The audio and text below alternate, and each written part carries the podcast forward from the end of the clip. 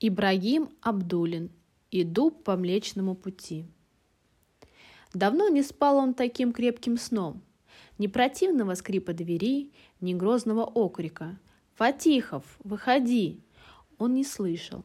Луч света, упавший на лицо, разбудил его. Вначале он никак не мог понять, где лежит. Не дошел до него и смысл приказа. Вспомнив только что виденный сон, мечтательно улыбнулся. Окрик повторился. «Фатихов, выходи! Шнеллер!»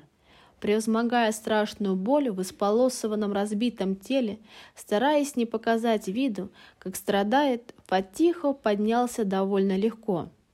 Другие заключенные тоже привстали. Он с каждым прощался за руку, провел ладонью по выцарапанной на стене звездочке и медленно пошел к двери. Оглянулся – его измученное лицо осветилось улыбкой. Узники стояли, прижав к груди сжатые кулаки. В их взглядах Фатихов прочел. «Держитесь, капитан. Как прожил жизнь, так и умри». Вот и сейчас с душераздирающим скрипом захлопнется дверь и...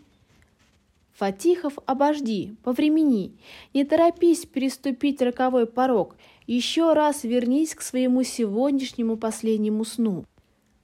Что может быть веселее, шумнее и суетливее возвращения летним вечером стада? Вот у деревенской околицы уже поднялись тучи пыли. Слышатся хлесткие выстрелы пастушьего кнута, хозяйки принимаются торопливо мыть ведра и руки.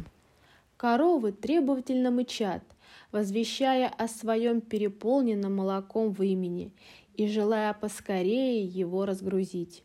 Козы же, а козы всегда остаются козами.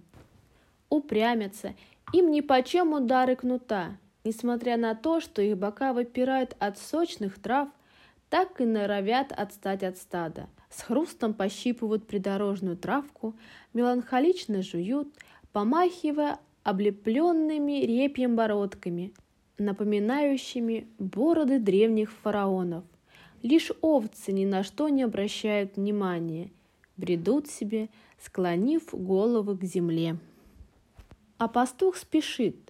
Почему бы ему и не спешить? Его ожидает наваристый суп с лапшой и свежей бараниной. Если хозяева пощедрее – После супа будет и беляш, большой круглый пирог из мяса и картошки, и чай с красным творогом.